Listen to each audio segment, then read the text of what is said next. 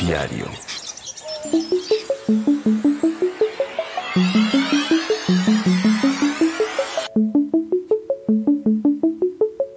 ¿Recuerdas que cuando éramos niños solo queríamos ser adultos? Y ahora que soy adulto solo quiero volver a ser niño. Claro, porque al final nadie nos dijo que así sería la inesperada adultez. Por eso en este podcast hablamos de todos los problemas que enfrenta un recién adulto aquí y ahora. Así que, arranca podcast.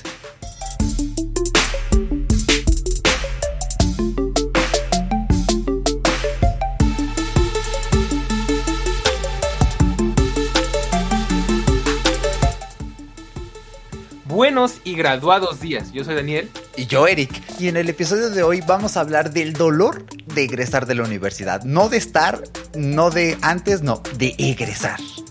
Y como siempre es un gusto que nos acompañes hoy como cada jueves. No olvides que puedes escuchar este contenido cuando quieras, donde quieras y las veces que quieras a través de tu podcatcher favorito. Así es, así que iniciemos con el tema de hoy, que es uno muy particular. Eh, francamente lo elegí porque es para hacer catarsis, es algo por lo que todavía sigo pasando, es algo por lo que muchas personas que nos están escuchando están pasando y que muchas más van a pasar. Es más, yo creo que este puede ser un episodio súper atemporal y que alguien del 2050 puede estar escuchando este audio y decir, ah, sí, me identifico, eh. Ah, no manches, que este podcast es del 2022. Ah, no, pues sí, no ha cambiado, eh. Ha estado dura la cosa, pero bueno, o sea, eh, es que así es la cosa. Y bueno, el tema de hoy es especial porque involucra uno de los constructos sociales más grandes y más elaborados que es estudiar una licenciatura y después terminarla. Es como una de esas metas sociales que nuestros papás, nuestros abuelos nos infunden, hijo, eh, porque yo no estudié como tú y mírame, eh, ahora soy barrendero, pero tú, tú puedes ser un doctor, un abogado, eh, un economista, porque siempre, siempre, nunca se sabe en otra carrera, o sea, nunca te dicen, tú puedes ser diseñador de modas, tú puedes ser eh, comunicadora visual, tú puedes ser... Eh, programador de Python, no, o sea, como que no se actualizan, ¿no? Al menos ellos. sí. Ya veremos nosotros, o bueno, los que tengan hijos, qué le van a decir a sus hijos que pueden ser, ¿no? Espero yo que se rompa un poco la cosa, pero bueno, ya veremos, ¿no? Entonces llega ese día, esa meta de sí, ya me gradué, pero por alguna razón no todo se siente tan chido como te dijeron que, que iba a estar, ¿no? Entonces, bueno, el señor Daniel ya pasó por esto, él nos va a contar súper bien, de hecho, tiene una historia no. así. ya empezamos aquí mal. Tiene una historia bien densa. Oh, sí. y bueno, a mí me agarró el egreso a media pandemia. Entonces, imagínense. Peor. Sí, entonces. Bueno, bueno no, no, sé, ah, porque no también sé. estuvo muy grave lo que me pasó a mí, pero bueno. Sí, entonces, Ay, sí. Eh, bueno, pues vamos a comenzar hablando un poquito con algo que yo creo que es crucial. Y es, llega ese punto, eliges todas las carreras que vas a estudiar porque el sistema está tan mal estructurado que apenas te da escaso uno o dos meses para elegir tu licenciatura, no sabes qué onda, o sea, todo es un caos y dices, bueno, ya elegí esta y qué expectativa, cómo se sentían nuestros yo de 17 años de cómo transcurriría nuestra universidad. ¿Tú cómo te sentías, Dani? ¿Cuál era esa expectativa? Híjoles, mira, es que para empezar yo cuando elegí mi carrera yo luché con muchos mmm, problemas. Porque bueno, yo ahí ay, siempre me termino ventilando en los episodios, ¿verdad? Pero yo quería ser piloto, yo quería estudiar aviación. De hecho, mi sueño siempre fue eso y una de mis pasiones siempre ha sido la aviación. Me encanta el tema, me encanta todo lo que tiene que ver con, pues, con aviones, con volar. No tanto por viajar, sino porque siempre se me hizo súper interesante. Entonces, eh, yo pasé como que por varias, eh, pues, por, carreras frustradas. Digo, no tomé ninguna, solo tomé una y es la que, ay, es la, perdón, al final la que terminé eligiendo. Pero, pues para mí fue muy difícil porque como que atravesé como muchísimas dudas en mi último año de preparatoria. Entre que quería ser piloto, que es algo que siempre quise, de hecho justo hace un rato estaba pensando en eso.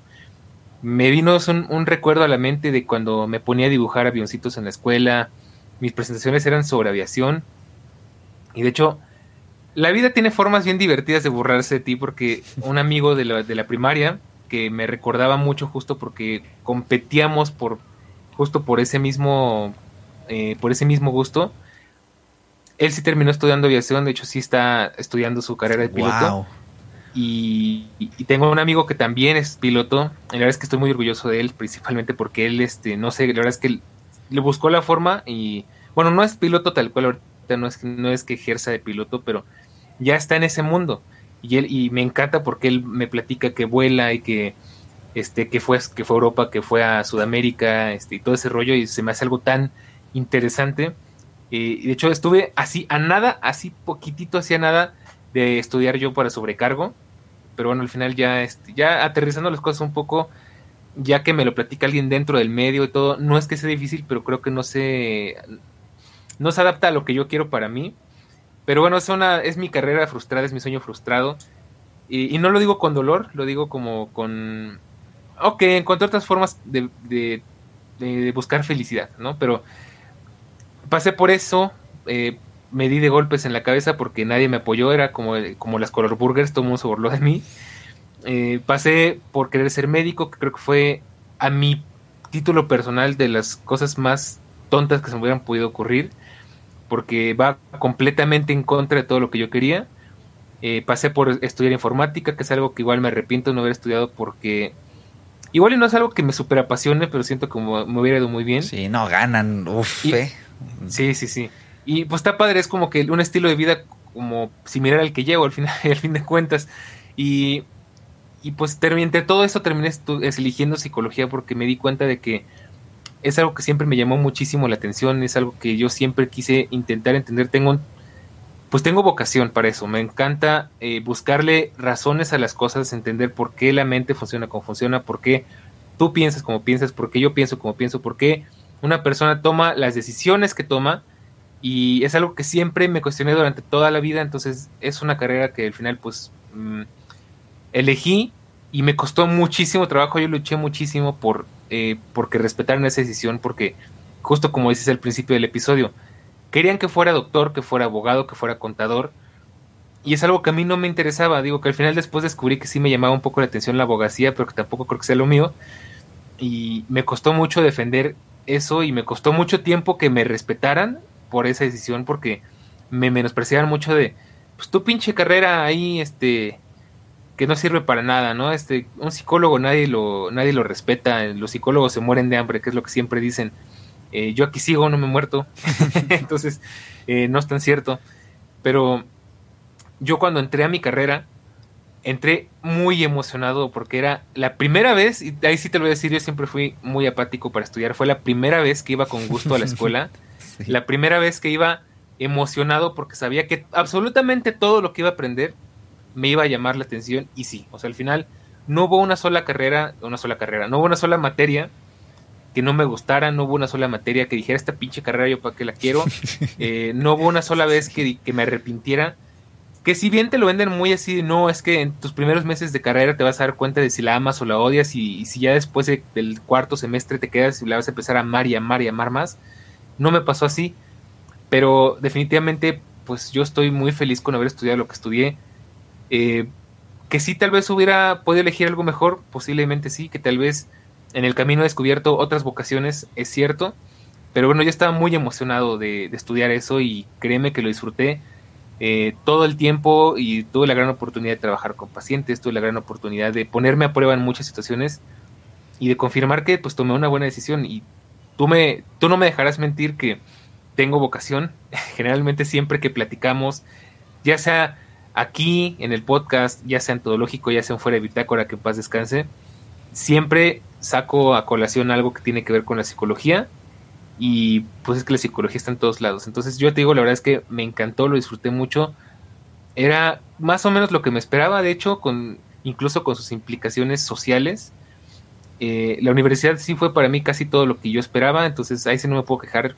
Creo que fue de las mejores épocas de mi vida. Sino, ahora sí que como dicen, como dicen los abuelos, ¿no? Como que la universidad es la mejor época en tu vida. No es tan cierto, pero no sí me la pasé muy bien. No, se merece un. Qué tierno. Bueno, efectivamente, yo sí creo ¿eh? que pueda, para algunas personas pueda ser la mejor, para otras quizá no. A título personal, para mí la secundaria ha sido irrepetible, pero bueno, eso ya va a ser tema para cuando hablemos nuestros yo pendejos de la secundaria. Si, si quieren un podcast así, lo hacemos, ¿eh? sin broncas.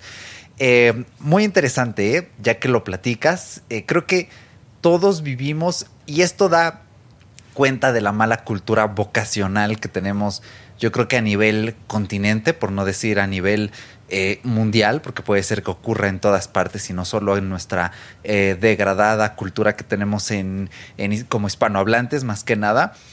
Más que nada, bueno, mi historia es algo similar a la tuya.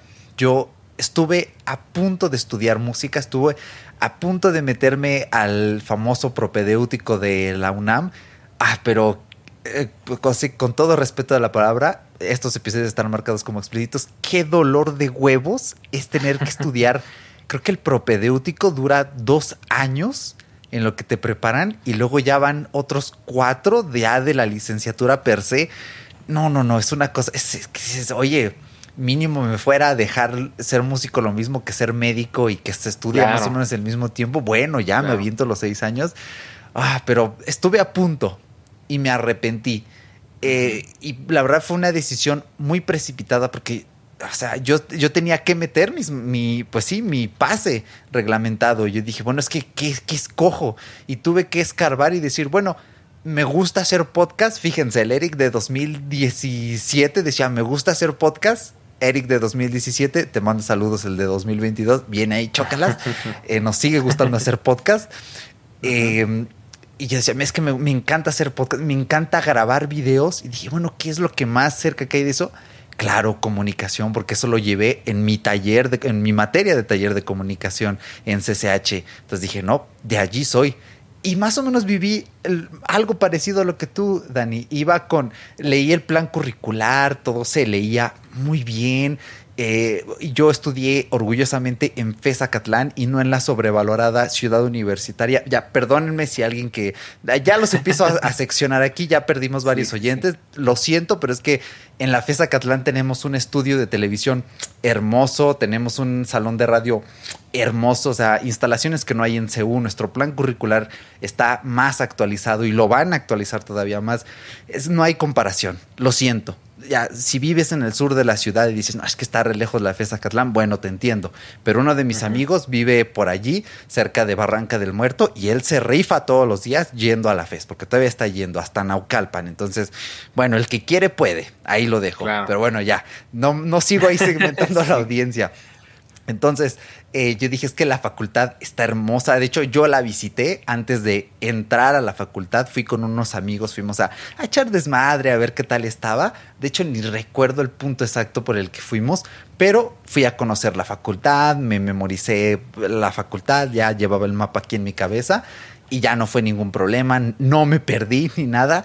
Y mi expectativa era la misma, rifarme, ser un buen creador audiovisual y de allí lo que venga. De hecho, mi, mi, mi sueño, otro sueño, todavía no frustrado porque por ahí se va, yo quería ser un gran youtuber de tecnología. Y van ah, eh, el youtuber que quería ser, no, el comunicólogo que quería ser youtuber clásico. Pues no, los comunicólogos son pésimos youtubers. La mayoría de comunicólogos hacen videos horribles del asco y toma mucho tiempo practicar para que hagas buenos videos. Entonces, ya lo sé, suena tonto, pero bueno, fue uno de mis detonantes. Entonces, eh, pues yo dije, va a estar bien chido y todo. Y sí, la verdad es que mi primer semestre me dejó extasiado. Tuve excelentes profesores, excelentes materias. De hecho, mi servicio social lo hice con una de mis profesoras de primer semestre.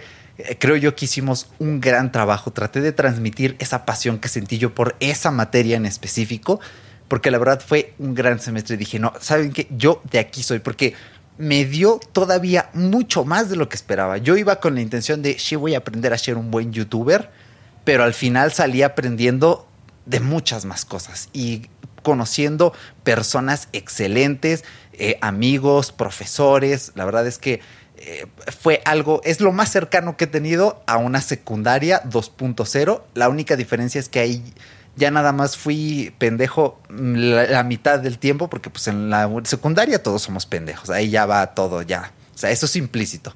Y en la universidad más o menos todavía, ¿eh? los primeros años. Pero ya después ya maduras un poco y ya dices, uff, ya, me la estoy pasando pues como enano, ¿no? Claro, si es lo que te gusta.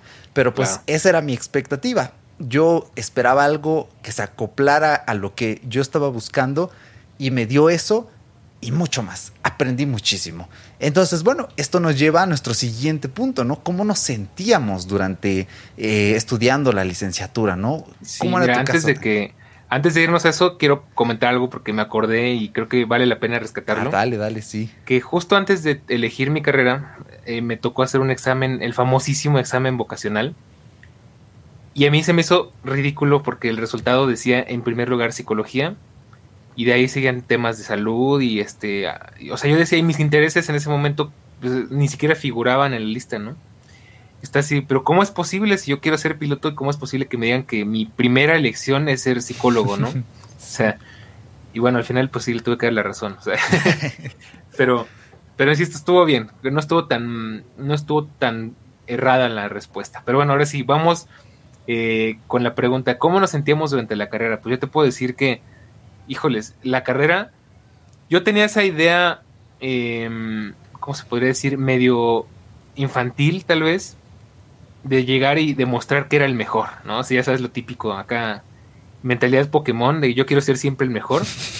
Entonces, yo decía, yo cuando haga mi primera entrevista los voy a dejar boquiabiertos y van a, voy a demostrar lo chingón que soy. Pero yo sí te voy a decir una cosa, yo siempre para investigar he sido muy apático ya se me ha ido quitando, pero yo siempre pensé que la persona que se, que se eh, interesara tanto en un tema como para estudiarlo, ya va a llegar con varios libros leídos, ya va a llegar con muchas em, con mucha información ya procesada. Y yo no, o sea, yo realmente de psicología sabía lo mínimo y así empecé la carrera. A diferencia de otras personas que sí leyeron y sí, pero bueno, eh, una cosa es la información, otra cosa es la vocación, y no porque lo diga yo, sino porque conozco. Tuve muchos compañeros que sabían bastante, pero que para, digamos que para los, el trato humano, para relaciones humanas eran pésimos. Entonces, eh, pues yo me sentía así como que con mucho futuro, no sé, yo decía, no manches, o sea, yo cuando termine aquí, eh, porque aparte así te lo venden y es algo que detesto de las pinches universidades, que te lo venden como que no, es que tú cuando salgas de aquí vas a ser una lumbrera y vas a ser súper exitoso y vas a ser el profesional que siempre ha soñado ser. Y ya llegaremos a ese punto porque justo eso se trata este episodio.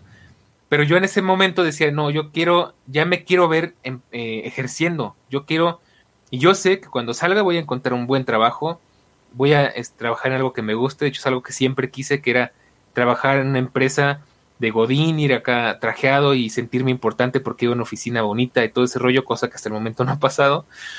Pero yo tenía esa ilusión eh, yo tenía esa esperanza, no sé, yo decía, mis mi carrera siempre me la tomé con mucha seriedad y siempre detesté, yo, yo era de esos medio aguafiestas que detestaba y a la fecha me sigue pareciendo una chingadera, con perdón de la palabra, esas personitas que llegaban con chela en mano a tomar clases, eh, que se la pasaban echando relajo, que se la pasaban faltando, que se tomaban todo de broma y de relajo, sobre todo porque estamos hablando de que pues es un tema de salud.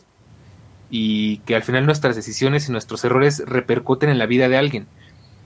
Y, pues yo siempre me lo tomé como que como muy en serio. Y la verdad es que no te puedo mentir, me encantó, lo disfruté muchísimo, tuve, yo tuve la grandísima oportunidad de que en mi escuela, en mi universidad, teníamos una clínica en la que trabajamos con niños, con adolescentes, con adultos, con ancianos, con pacientes de familiares, eh, bueno, terapia familiar, eh, terapia infantil, grupos de niños, eh, bueno, una cosa así impresionante, la verdad es que a mí me encantaba los días de clínica, me encantaba aplicar pruebas, odiaba calificarlas porque calificarlas es una verdadera flojera, y los que lo hagan sabrán de qué hablo.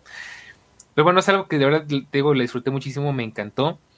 Y en el tema social, pues crecí muchísimo también, porque yo ahí sí me hice mucho la idea, yo era el típico chico medio retraído, como que con temas de inseguridad pero dije, no, o sea, si me voy a dedicar a un tema, bueno, a una carrera que es relaciones humanas, tengo que aprender a relacionarme y tengo que aprender a quitarme el miedo de hablar, a quitarme el miedo, eh, la ansiedad social.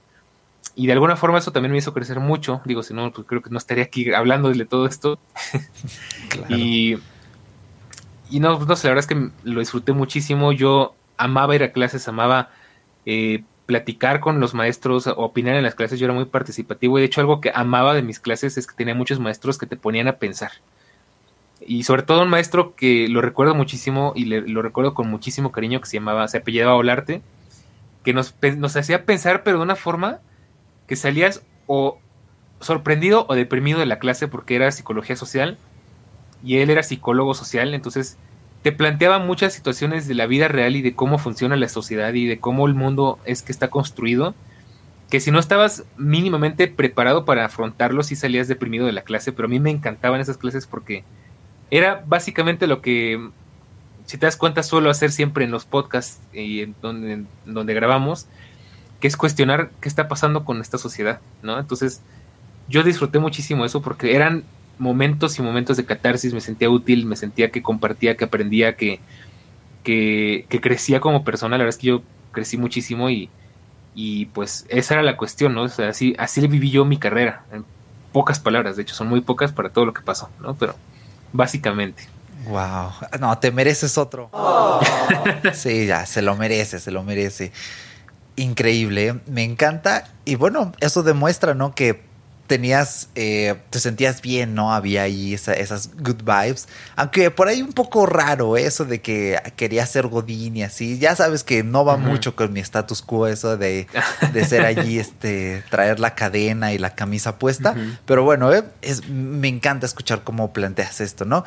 Y bueno, para platicarles cómo me sentía yo, eh, pues era algo similar. Lo que pasa es que, pues yo soy raro, banda, y es que, ¿cómo se los defino? O sea, me encantaba, me encantaban mis clases, me encantaban mis profesores, mis amigos, todo, pero eh, a la vez yo estaba un poco contrariado porque yo de verdad me quería dedicar full time a hacer mis videos y yo ahí tenía como que una disonancia porque por un lado decía, bueno, me encanta estar aquí, pero las tareas no me dejan. Tengo que grabar dos videos y no tengo tiempo. ¿Qué hago? Auxilio, ¿no? Y de repente, ah, sí, mis clases de inglés bien chidas. Pero tengo que grabar dos videos, como ahora las clases de ruso, increíbles.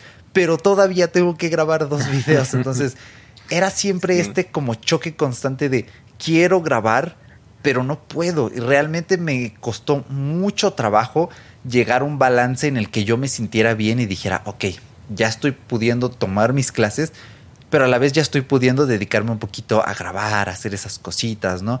Pero bueno, bien o mal como salió todo, también uno, de mis objetivos era egresar y decir, bueno, mira, ¿quieres ver que soy bueno? Aquí tengo 80 videos que grabé desde 2018. Tengo aquí cuatro añotes de experiencia, entonces ya no me puedes aplicar la de, ay, es que no tienes experiencia, hijo. No, aquí están mis videos, ya. Aquí está mi CV, está llenito, ahí tú escoge lo que más te guste.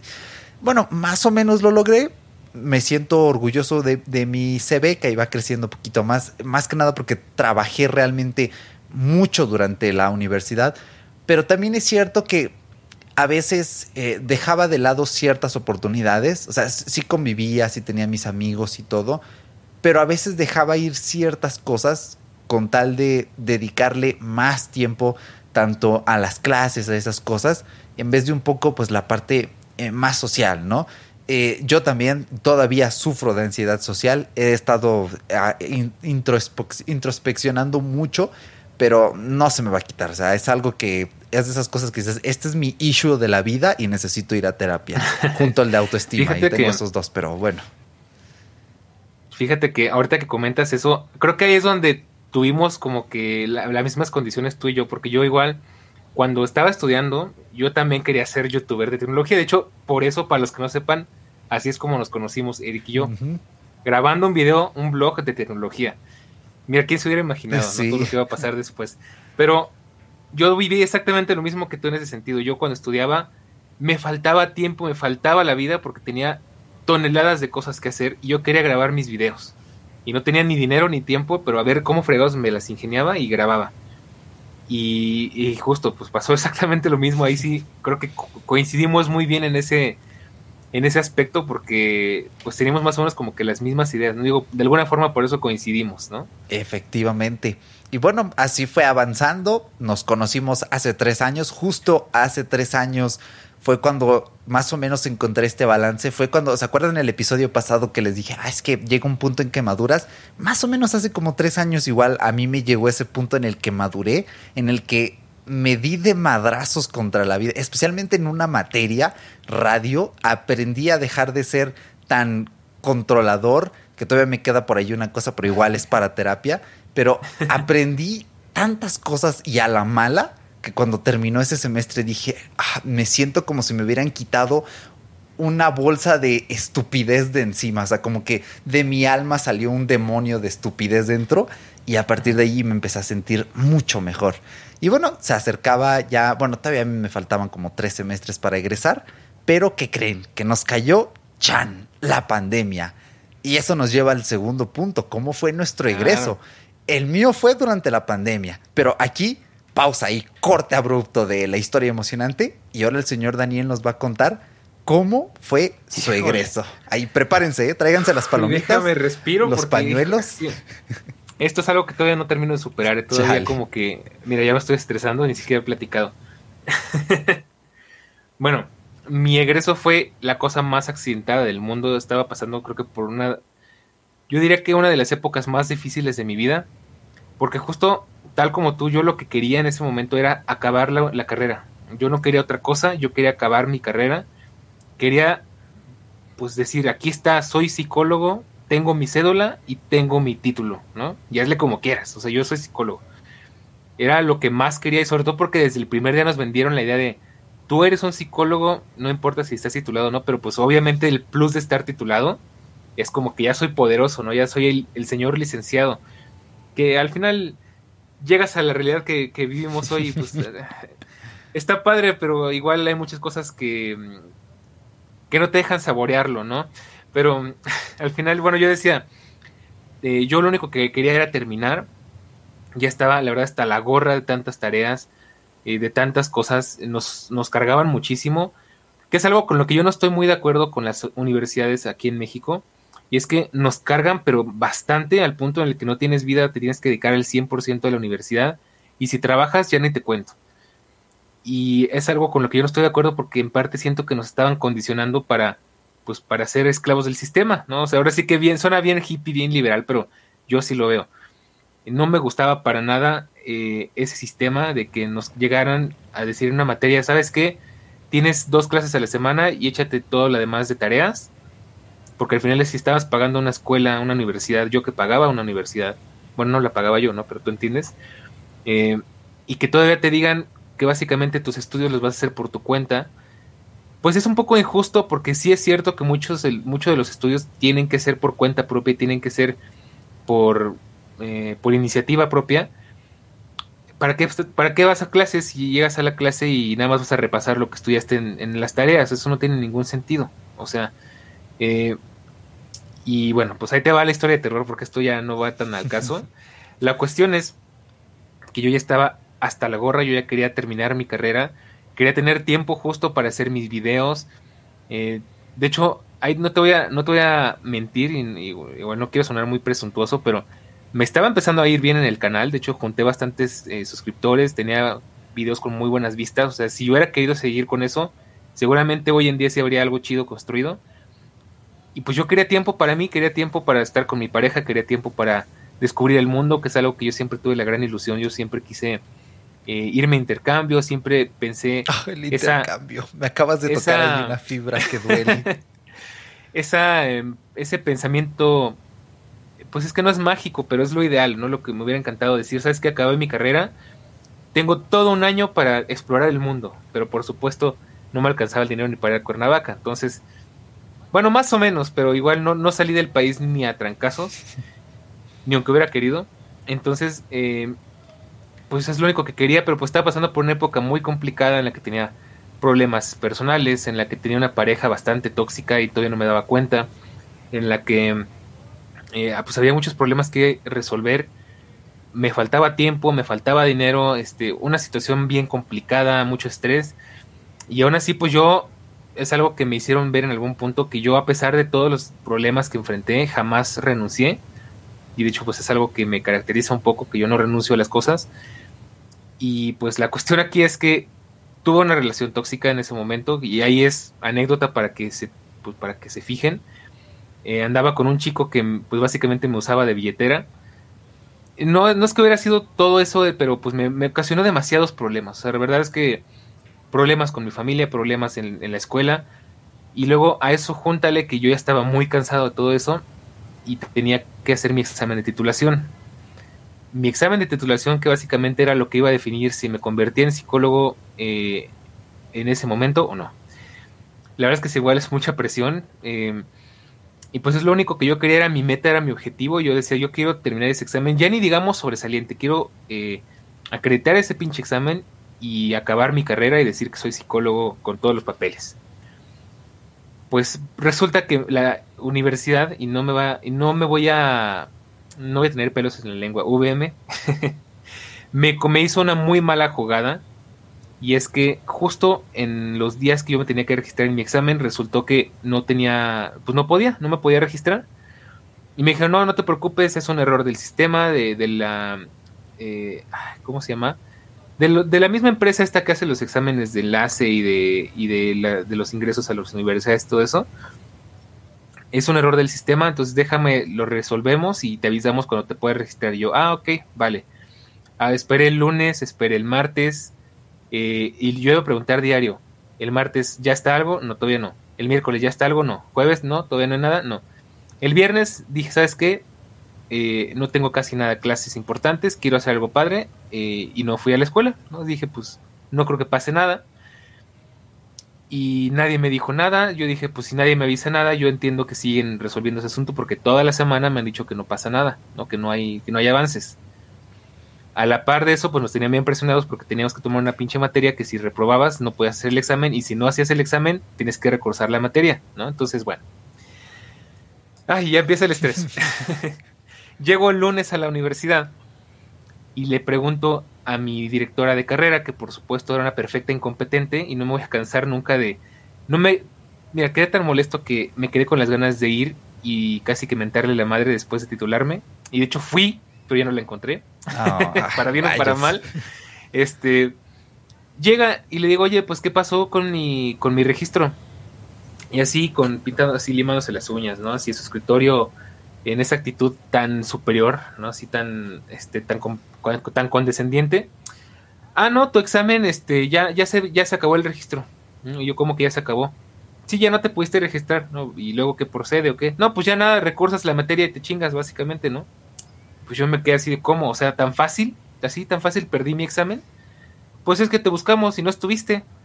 Y luego, investigando más, y obviamente eso no se quedó ahí, sí te voy a decir, y lo reconozco, pues yo salí completamente devastado porque pues era de todo lo que, estaba pasando en mi vida, es lo único que estaba funcionando eh, pues relativamente bien.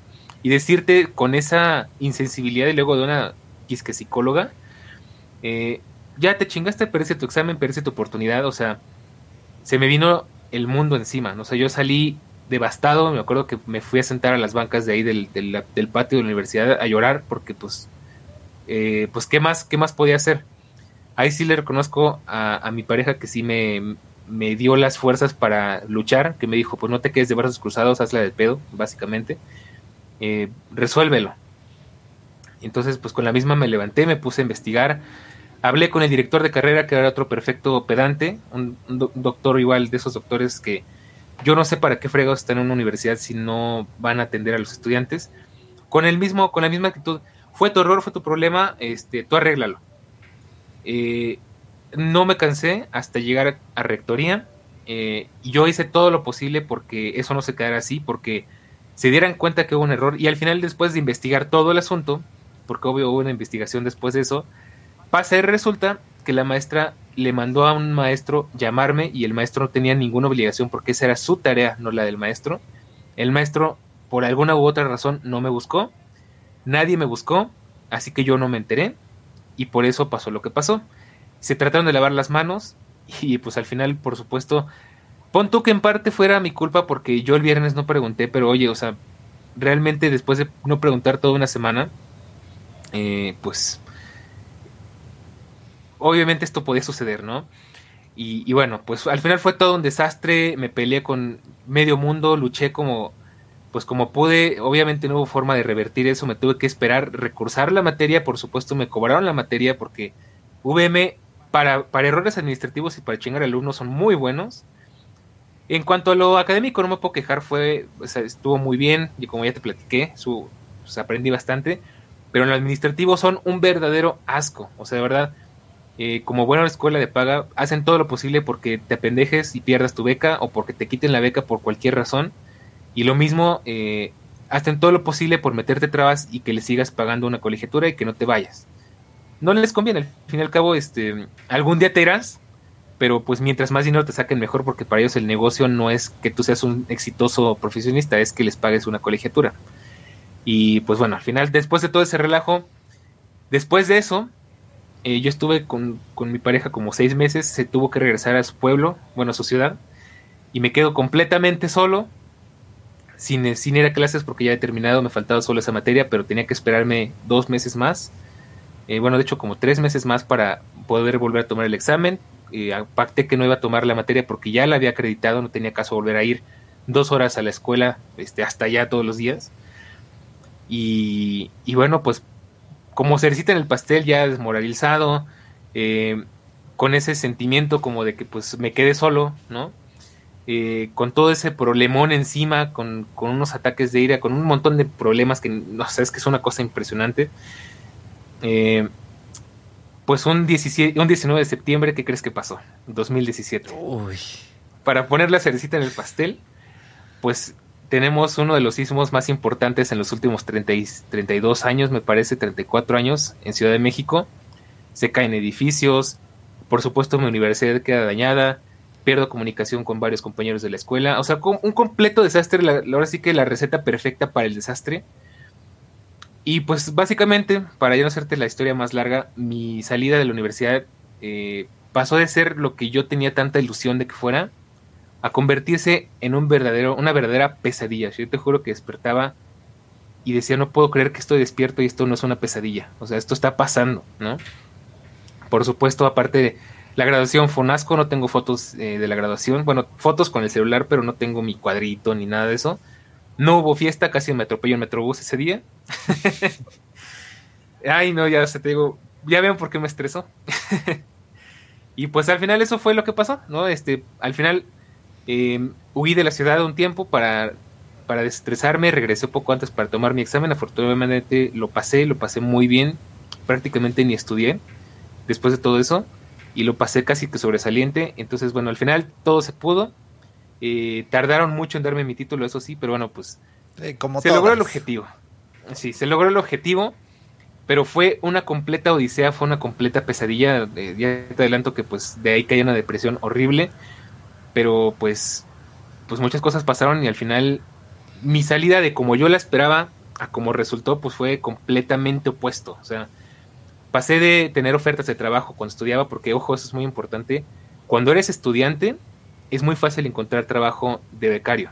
Y te pagan muy mal, pero aprendes muchísimo y te da las herramientas para después ya egresado tener un, trabajo mínimamente decente y, sin batallarle mucho, ¿no? Entonces saliendo de la universidad nadie me quería dar trabajo eh, y luego pues yo con mi situación sin título no servía para, para nada básicamente. Eh, lo único que sí es rescatable de esa época fue que mi servicio, la verdad, lo disfruté muchísimo. Y ya cuando por fin estaba listo, viene la pandemia. Entonces, al final fue una tras otra y pues mi vida posgraduado ha sido un completo infierno hasta hace apenas unos cuantos meses, diría que yo creo que 2022 en adelante, que fue donde las cosas se empezaron a componer. Pero bueno, imagínate, o sea, fue una odisea, una pesadilla. Eh, pero aquí sigo, no me he muerto, afortunadamente sobreviví. chamble, o sea, es que la historia de Daniel es, es la moraleja perfecta. Si te está yendo perfecto en la universidad, si, si sientes que ha sido un camino de rosas, lo más probable es que tú termines graduado y con depresión. Ya, ahí está. Moraleja. Entonces, no te hagas expectativas. Eh, cuidado con los metrobuses. Eh, cuidado con los sismos. O sea. Con las malas amistades. Con las malas con las relaciones tóxicas. Sí. Entonces, definitivamente es. Es la historia perfecta. O sea, ya podríamos dar por cerrado aquí el episodio y decir, ya, ahí, ahí tienen un ejemplo empírico para que vean que graduarse no es tan bonito. Pero bueno, ahí regresamos al punto clímax y es que, bien dijo el señor Daniel, y llegó la pandemia. Y así es.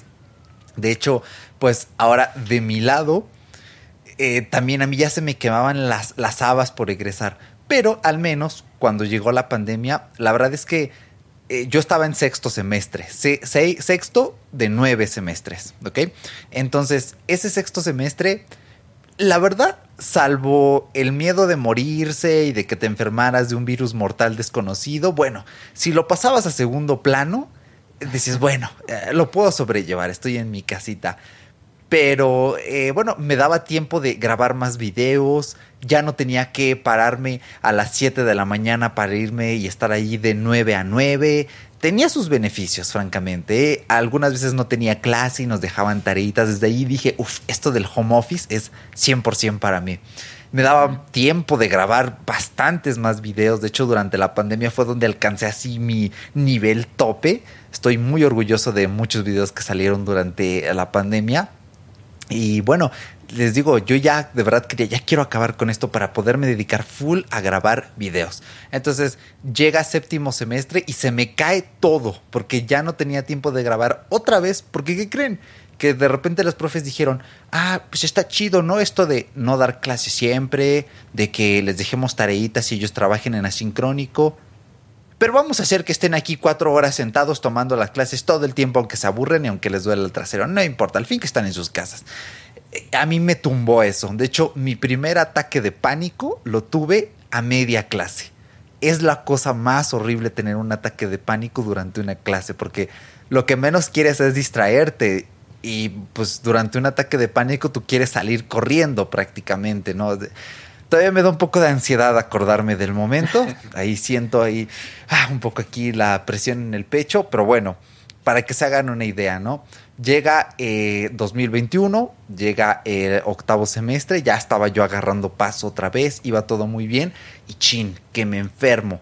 Eh, yo ya estaba retomando el ritmo de los videos, ya estaba de nuevo acá on top recuperando el ritmo. Se cae mi salud, eh, afortunadamente hubo paro en la UNAM, entonces tuve tiempo ahí como de dedicarme a trabajar mi mente y mi cuerpo, pero me da depresión y me dio anedonia por grabar. O sea, es una anedonia de la que a día de hoy no me he podido recuperar. Y se siente muy feo porque tú vas con una pasión, tú vas con un objetivo definido, de repente te da depresión, te desencadena esta anedonia. Bueno, la anedonia es un síntoma de la depresión. Eh, y ya no quise grabar no pude. Los últimos videos que hice ya fueron así como ya. Grabo, pero ya más que nada para, pues básicamente para decir adiós. Tenía allí mi podcast, llega mi noveno y último semestre y el trabajo era todavía más intenso, tenía todavía más tarea, más el servicio social, estar calificando tareas de chamacos de primer semestre, estar haciendo diapositivas, etcétera. Y dije, no, ¿sabes qué? El podcast se tiene que morir lo sigo extrañando, el señor Daniel lo sigue extrañando, pero bueno, aquí estamos de regreso, ¿no? O sea, bien dicen que hierba mala nunca muere. Y este, y bueno, o sea, yo dije, ya estoy aquí, estoy full dedicado a la universidad, a aprender, vamos a darle. Y bueno, dentro de lo que cabe, salió bien, pero pues las cosas cambiaron. La verdad es que 2021 yo creo que si me preguntas, oye, ¿cuál sería el peor año de tu vida? Yo creo que estaría en el top 3. No te diría que ha sido el peor, quizá fue cuando era niño, por ahí 2006, 2007, de mis peores. Ahí, ahí surgieron todos mis traumas actuales, entonces, bueno, casi todos, entonces, pues ya se darán cuenta. Eh, y bueno, la verdad es que sí, fue, fue impactante egresar, a la vez fue un alivio, pero es que insisto, sigue teniendo algo de, de, cosa triste porque de verdad, o sea, mi objetivo era, voy a seguirle dando, grabando, igual mi canal poco a poco allí iba creciendo, yo iba agarrando ritmo y todo, eh, pero, o sea, e, ese era mi objetivo supremo, me titulo, por cualquier cosa, aquí tengo mi título, pero me voy a dedicar full a mis cosas, a mis videos de tecnología, y una vez que egresé, pues estaba como este en Nemo. ¿Y ahora qué? Bueno, afortunadamente, eh, este proyecto que estás viendo ahorita lo empezamos a planear en octubre, noviembre, diciembre de 2021 y dije, bueno, tengo esto aquí eh, y todo el año ha sido trabajar en esto. La verdad es que 2022 ha sido un año interesante, pero a la vez muy, muy lleno de trabajo. Y bueno, es una sensación extraña. Afortunadamente yo no tuve que hacer examen, me titulé a la fácil por promedio porque hashtag qué hueva hacer tesis este, y exámenes y todo eso. No, gracias. Le chingué mucho a la universidad porque también me quería ir de intercambio. Ay, cuidé mucho mi promedio y al final no se armó. Pero bueno, si se hubiera armado no me hubiera ido porque fue, me hubiera tocado justo en 2020. Entonces, bueno, no se hubiera, hubiera estado atrapado en España y viendo a la gente escaparse de sus casas eh, en disfraces de perro y todas esas cosas, ¿no? Pero bueno, ya hubiera sido interesante practicarlo, pero bueno, eso es otra cosa. Eh, y bueno, dije, pues lo tengo que aprovechar. Me voy a dedicar full aquí a Inesperada Adultez, a Nextbit, a nuestro patrocinador Nextbit. Eh, y bueno, así ha, sido, así ha resultado pero ya después te topas con la fría realidad de que no es que egresas, haces tu tesis, tu examen, te registras por promedio, todavía se tardan unos meses en los que te dicen, ah, sí, sí, está chido. Ajá, ¿y Ah, pues espérate, ya nosotros le damos clic allí en el Windows 95 de la universidad. Nosotros le llamamos. Ajá, casi, casi, te decimos cuando ya puedes meter el papel. Vas, metes el, que por cierto no he ido a meter mis papeles, ya mero van a salir de vacaciones y están en paro. Entonces la vida no quiere que yo tenga mi título, pero bueno, eso es tema para otro episodio. Em, entonces eh, le pican a su Windows 95 y como usan Internet Explorer, pues tarda como uno o dos meses en llegar la información de este carnal ya se puede titular, ya mándale a la impresora su archivo de este de diploma de titulación.doc y ahí le vuelven a picar a su Windows 95 y son otros dos meses ahí de intervalo y en lo que calienta la impresora y así. Entonces, todo esto va porque si tú tienes menos de 22 o todavía estás estudiando, pues la verdad es que viene la parte que es todavía más frustrante. Yo diría que ya no lo más difícil, yo creo que lo más difícil es la universidad en sí. Ya como nos dijo Dani, pues sí, te adoctrinan, te llenan de un chingo de trabajo, etcétera pero es que ya las frustraciones después de los trámites y eso, híjoles, yo creo que no tienen igual, ¿eh? Son otro dolor de huevos y es que eh, no sé por qué el sistema está, bueno, sí sabemos por qué está estructurado así, ¿no? Es la hiperburocratización que anunciaba Max Weber, pero bueno, eh, la verdad es que sí es un camino difícil, duro y todavía lo más difícil es cuando intentas buscar trabajo. Porque efectivamente, o sea, aquí va eh, cosa que nos dicen de niños. Sí, mijo, usted estudiele, porque pues yo soy, eh, em, no sé, conductor del camión de la basura. Pero si hubiera estudiado, a lo mejor ahorita estaría trabajando allí en, este, en reforma. Pero no es cierto. Igual tú puedes ser el, el siguiente conductor del camión de la basura y perfectamente tener una ingeniería.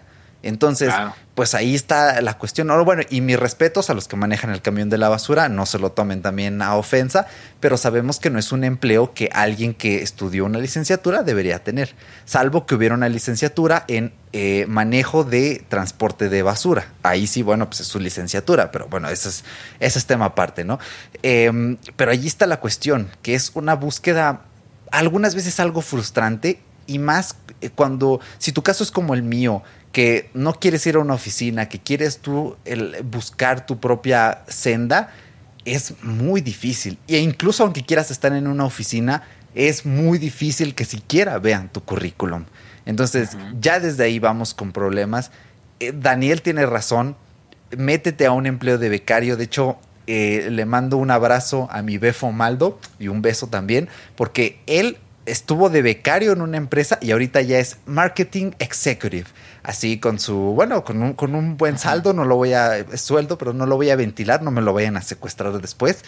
este, pero pues sí, le gana chido, es así todo un señor con, con, su, con su camisita, su suétercito. La última vez que lo vi dije, este es mi carnal, así es como siempre te quise ver. Este, y bueno, o sea, sí es una buena vía, ¿eh? ser becario, porque sí en algunas ocasiones te garantiza este éxito, pero bueno, no siempre no se hagan expectativas porque egresar es la parte más frustrante. Yo creo que de, la vida adulta es de las más frustrantes. Yo creo que junto a tener que soportar los chillidos de un bebé a medianoche, egresar es una de las cosas más estresantes que vive el adulto contemporáneo moderno. Así lo voy a dejar. Prepárense. Bueno. Sí, sí, sí. No, y de hecho a mí me da mucha risa porque en la universidad nos metieron mucho miedo, no sé si te pasó. Híjoles, no, si le sufren ahorita, cuando salgan de la universidad van a extrañar la universidad, ¿no? Y, y tú así siéntese, señora, o sea. Pero sí era verdad. Pero era verdad, sí, exactamente, ¿no? Y, y, yo siempre pasa que tú dices, a mí no me va a pasar, ¿no? Siempre dices así como que yo voy a ser diferente. Pero sí, sí pasa y yo te puedo decir, yo sí la extrañé, creo que era el punto en el que todavía sueño que voy a la universidad. Sí, yo también, ¿eh? Qué miedo. Y, y, lo extraño, o sea, la verdad lo extraño mucho porque llega, es como que un momento de paz en el que sabes que estás haciendo algo por ti y que al mismo tiempo no tienes muchas responsabilidades fuera de estudiar y que eres como que, como que ese ser, eh, ¿qué podríamos decir? Ese ser poderoso que, que tiene todo, ¿no? O sea, tienes, tienes, bueno, salvo sus excepciones, por supuesto, tienes el apoyo de tus padres, tienes el apoyo de la universidad, estás protegido porque eres un estudiante, eh, er, incluso estás protegido por la sociedad porque eres un estudiante, o sea, no es lo mismo, híjole, bueno, ya me voy a meter en cosas muy feas, mejor me callo, pero no es lo mismo eh, decir este, este muchacho es estudiante a decir este muchacho es egresado, como que ya cambia mucho las situaciones, ¿no? Sí, pinche sociedad. te ven diferente y te tratan diferente, entonces eh, yo sí digo, la verdad es que yo lo que más extrañé y sigo extrañando a veces de la universidad era saber que iba a ir a un lugar en el que me sentía seguro, en el que iba a hacer lo que amaba, que pues era mi carrera, y me iba a pasar genial porque estaba aprendiendo, porque estaba compartiendo, porque estaba platicando temas que me interesaban muchísimo, porque estaba creciendo como persona, y que yo sabía que si un día estaba bajoneado o estaba triste o lo que sea, el simplemente hecho de ir y tener contacto humano con otras personas y convivir con compañeros y con maestros, todo eso, te levantaba, bueno, por lo menos a mí me levantaba muchísimo el ánimo. Y en el momento en el que eso se acabó, pues se extraña, se extraña muchísimo. Ahora sí, tal cual como dice el, como es el tráiler de, de, de, ah, adultez, ¿no? La, llegas a la fría vida adulta, porque se acaba se acaban los chiqueos de que hay el estudiante, se acaban los chiqueos de que es que el muchacho está estudiando, ¿no? Se acaba las preferencias de los descuentos para los estudiantes, de, de, todo ese rollo, todo se acaba. Y se extraña bastante, o sea, llega, ahora sí que en el momento en el que se acaba esto, ahí tenga mi hijo, póngase a, pues a machetearle en la vida porque el, esto solamente fue una prueba y a partir de este momento te tienes que valer por ti mismo y buscar trabajo por ti mismo y Ahora sí, los errores ya no son errores de estudiante, son errores de adulto, que es el episodio que platica que, bueno, no, sé, no sabemos el orden, pero o lo escucharon o lo van a escuchar.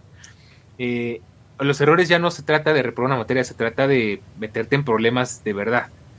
Y todas esas cosas que realmente uno no anticipa cuando está estudiando en la universidad. Y yo sí te podría decir, si tú estás estudiando en la universidad y todavía no sales, prepárate no para todo lo malo que vaya a pasar, porque seguramente va a haber muchas cosas buenas, pero prepárate para saber qué vas a hacer con tu tiempo después de salir, porque pasas prácticamente de la noche a la mañana de tener tu vida completamente atascada de, de, temas que resolver y de cosas que hacer, a no tener absolutamente nada que hacer, a poderte aventar toda la semana viendo series y no va a pasar absolutamente nada, no vas a reprobar, no te vas a, no te van a poner falta. Entonces, prepárate, ¿qué vas a hacer después de que salgas? O sea, ve pensando, y creo que eso fue lo que a mí me falló y también por eso pues me afectó tanto. Ve pensando qué vas a hacer cuando salgas y ve preparándote y vete haciendo la idea de qué quieres y toma en cuenta la, realidad, la realidad de las cosas que eh, no vas a salir y vas a encontrar un trabajo como yo pensaba. Eh, no vas a salir em, pues teniendo las cosas resueltas porque así te lo venden en la escuela, ¿no? O sea, en la universidad te lo venden como que como que ya te hacen brincarte todo ese proceso en el que tienes que crecer y te lo venden como que no, tú cuando estés este, ejerciendo tienes que hacer o no tienes que hacer. Pero no, nadie te prepara para qué va a pasar en ese inter entre que sales de la, universidad y empiezas a ejercer, ¿no? Y eso es lo que al final nos trae el episodio de hoy, es la crisis posgrado, de qué chingados voy a hacer con mi vida ya que me gradué, ¿no? Y eso es lo difícil al final de todo esto, es lo que nos provoca todo este podcast, básicamente. Efectivamente, no lo pudo haber resubido mejor el señor Daniel. Y bueno, otra cosa que les quiero decir es, no se desesperen porque eh, pues yo lo estoy viviendo, pero estoy tratando de ser lo más paciente posible. Es cierto, te puedes tirar en la cama a ver series y no va a pasar nada, pero es que se resiente. Y ya lo dijo Dani, él de vez en cuando sueña con la universidad. Yo también, y a veces sueño incluso que estoy así como a medio semestre y alguien me recuerda, oye, pero no has entrado a esta materia. Y no sé si les ha pasado que sueñan y tienen ansiedad en el sueño, pero una ansiedad de, no manches, no he entrado, voy a reprobar. Eh, para mí uno de mis más grandes miedos siempre fue reprobar, porque como dice este dicho de el flojo trabaja doble, porque yo siempre lo vi así, es como, ah, pues puedes echar la hueva, pero vas a trabajar doble porque aparte de estar allí vas a tener que volver a repetirlo. Salvo que te haya tocado un profe culero, pues ahí sí, no vayas, ¿no? Ahí evítate la experiencia y lo metes con otro profe, pero bueno, ese es otro, ese es otro tema aparte. Em, pero bueno, o sea, es esta ansiedad horrible en los sueños y cuando me despierto es de, ah, no, espera, ya metí mi titulación por promedio, ay, qué bueno, todo está bien, no debo ninguna materia, pero lo resiente el cuerpo, porque si uno sueña esas cosas es porque, ah, no mm, cerraste ese ciclo, yo nunca cerré ese ciclo, porque eh, pues ahora sí que como me titulé en pandemia, pues, o sea, eh, mm, no hay como un corte, ¿saben? O sea, no llega un momento en el que dices, ah, pues este, pues ya, ya acabé. O sea, claro. Y aparte, yo no fui que a la graduación y eso, la verdad, a mí son cosas que luego me daban cringe porque es como, oye, pues voy a estar con gente que no son mis amigos íntimos. Así van a estar mis amigos íntimos, pero es que yo no quiero estar con los demás. Yo quiero algo con mis amigos, ¿no? Yo siempre, yo siempre he sido así de raro, un poco este antisocial, entonces sabrán disculparme. Incluso algunos que me van a escuchar aquí van a decir, ah, sí, pinche payaso, yo sí te topaba ahí con tus mamás. Bueno, perdón, perdón, es que yo me incomodo fácilmente con algunas cosas este, ya una parte en que hubiera querido no había dinero. El año pasado fue muy difícil económicamente aquí en la casa. Eh, pero bueno, yo no tuve un cierre como tal. De hecho, la última vez que fui a la facultad, que fui a vender unos libros, me dio una ansiedad. Ya cuando iba de camino casi me daba un ataque de pánico por lo mismo, porque fue de, ah, estoy regresando y fue así como, no sé, fue muy extraño, ¿saben? Entonces, eh, bueno, todavía tengo que ir a cerrar ese ciclo y etcétera. Pero bueno, también siento yo que eh, cuando no tienes esta vía muy definida de qué voy a hacer ahora que ya estoy graduado, pues tienes estos sueños raros porque, o sea, sí, estás sentado muy cómodo viendo series, pero en el fondo sabes que hay alguien allá afuera de tu cuarto, no allá afuera y espiándote porque qué miedo, pero hay alguien ahí que está pensando, ese pinche chamaco está viendo series en lugar de ponerse a mandar su currículum. Eh, y tu cerebro lo sabe. El tiempo se acaba, esponja. tu cerebro lo sabe y por eso te pone a soñar cosas raras. Entonces, eh, sí es un poco difícil, pero bueno, lo que yo les diría es paciencia, eh, pídanle a, a, la gente en sus casas, porque lo que yo creo que lo que más quieren los papás cuando pasa esto es que ya te titules, empieces a traer dinero a la casa, empieces ahí ya a ayudar, etcétera pero necesitas pedir un tiempo y decir, oye, es que lo más probable es que como vivimos en este mundo de mierda con este neoliberalismo que poco o nada le importamos la gente de clase media, media baja, eh, pues no voy a encontrar un trabajo en los próximos tres, seis meses probablemente. De hecho, las tasas, los índices de tasas de desempleo son bastante duros, ¿eh? los pueden buscar en internet. Eh, sean claros, sean contundentes y si lo entienden bien, y si no lo entienden, pues mal por ellos, porque al final los únicos que están pensando en eso son ellos. O sea, tú te puedes tirar a ver tu serie y decir, ay, en una hora mando mi currículum, déjame hecho este episodio de The Voice que está bien chido. Eh, los, al final los que están pensando más en eso, los que están rumiando, ay, este pinche chamaco está ahí, eh, son los que están allá afuera. tú no, tú relájate, porque al final todavía te queda mucho por hacer. Si tienes cursos así que compraste en línea, quieres seguirte formando, fórmate, ve, complementa todavía un poco más tu currículum, no tengas miedo, empieza a mandar así currículums eh, a, lo, bestia. Eh, ábrete tu perfil de LinkedIn, empieza a buscar lo que sea y lo más importante, hay que tener fuentes alternas de ingresos, ¿sí? Esto ya es más tema de finanzas, pero si tú crees que tu vida posgraduado se va a resolver con un solo trabajo mágico que te va a pagar ese sueldazo, lo siento, no va a pasar. De hecho, no te angusties, lo más probable es que a medida que vas creciendo, junto a tu experiencia laboral van creciendo tus fuentes de ingreso. Entonces, si ahorita ganas poquito, dos mil, tres mil pesitos, mil quinientos pesitos, mil pesitos, tienes así un trabajo así de super becario, no te angusties. Lo importante es que te entre un poquito de dinero, que tengas un poquito de ahorro, que si tus amigos quieren verse, ¿no? Para celebrar un poquito y así, que puedas decir, ah, sí, sí puedo Y vas a ver que poco a poco, a medida que vayas escalando en la pirámide laboral, vas a ir ganando más. Porque también está esta idea de si ya que te gradúes, mira, te va a caer un buen sueldo y así. Lo más, que, lo más probable es que no. En México, el promedio de salario entre los titulados está entre 8 mil y 9 mil pesos. 400, 450 dólares para los que nos escuchan de afuera. Mensuales. Ah, mensuales. Entonces, pues eh, allí está la cuestión. No te presiones. Crea fuentes alternas de ingresos, crea un emprendimiento, piensa en cómo puedes tener eh, pues un eh, chambitas freelance, este tipo de cosas. Si tu licenciatura es afín, ¿no? A, a, prestar servicios por honorarios, adelante, hazlo, abre tu propia consultora, haz lo que sea con tal de asegurarte que tengas otra vía alterna de ingresos e incluso eso te sirve como evidencia. Ya si son bien intrigosos en tu casa, pues mira, aquí ya yo le estoy este, chingando por mi cuenta. En lo que cae algún CV, ya verás que se va a resolver. ¿Qué es lo que me pasó a mí, de hecho?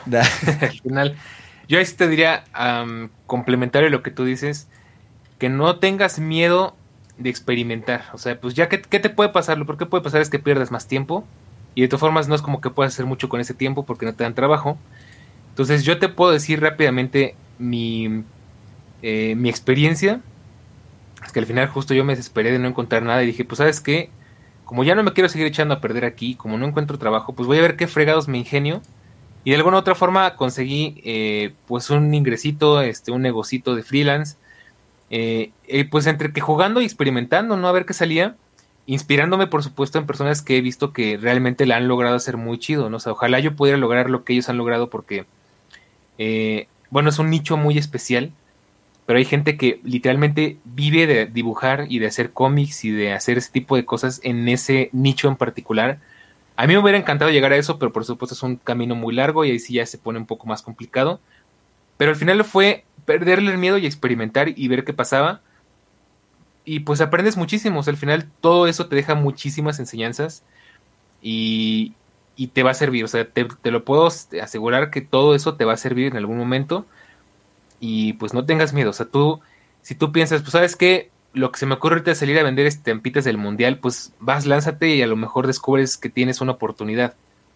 Eh, si tu idea es, sabes que pues soy bueno para hacer pasteles, pues voy a ponerme a vender pasteles entre mis conocidos.